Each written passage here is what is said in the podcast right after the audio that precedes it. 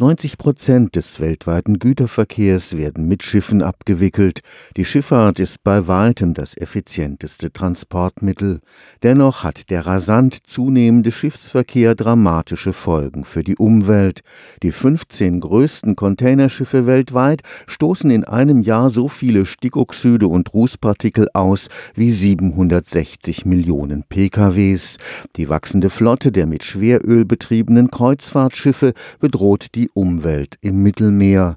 Mit dem von der Europäischen Union geförderten und am Karlsruher Institut für Technologie koordinierten Projekt Aircode könnte sich das ändern. In einer Luftschicht dahingleitende Schiffe könnten zu einem wahrhaft ökologischen Transportmittel werden. Wasser ist ein sehr viel dichteres Medium als Luft, mehr noch als beim Auto oder Flugzeug beeinträchtigt deshalb Reibung die Effizienz der Schiffe. Das heißt, ein Schiff verwendet den größten Teil seiner Energie ziemlich sinnlos. Es muss sich gegen das Wasser bewegen. Ungefähr 70 Prozent der Gesamtenergie des Schiffes werden ver schwendet nur für die Reibung Schiffsflanke gegen Wasser. Wäre das Schiff in der Luft, ein Luftschiff sozusagen, dann wäre das Problem nicht vorhanden. Dem KIT-Physiker und Nanotechnologie-Experten Professor Thomas Schimmel kam ein Kollege aus der Botanik zur Hilfe.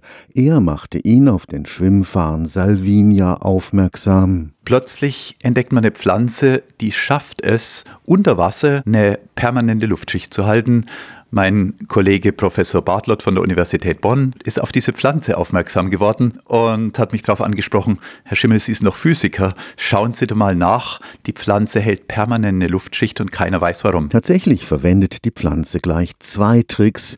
Wasserabstoßende Haare in der Form eines Schneebesens spannen unter Wasser eine Art Zelt aus Luftblasen auf. Die Pflanze macht noch Trick Nummer zwei am Ende der Haare, die wasserabstoßend sind, ist ein Fleck, der wasseranziehend ist.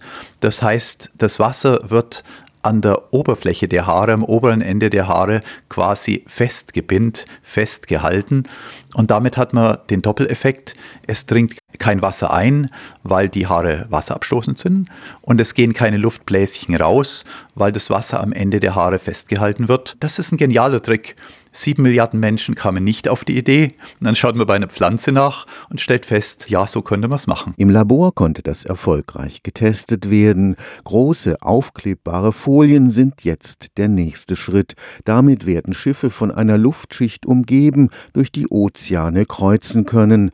Drei Probleme der Schifffahrt könnten so auf einen Streich gelöst werden. Das Schiff bewegt sich jetzt durch eine Hülle aus Luft. Es wird praktisch geschmiert. Es gleitet durch die Luft, die viel, viel weniger zäh ist als das Wasser. Das würde enormes Einsparpotenzial in Energie haben.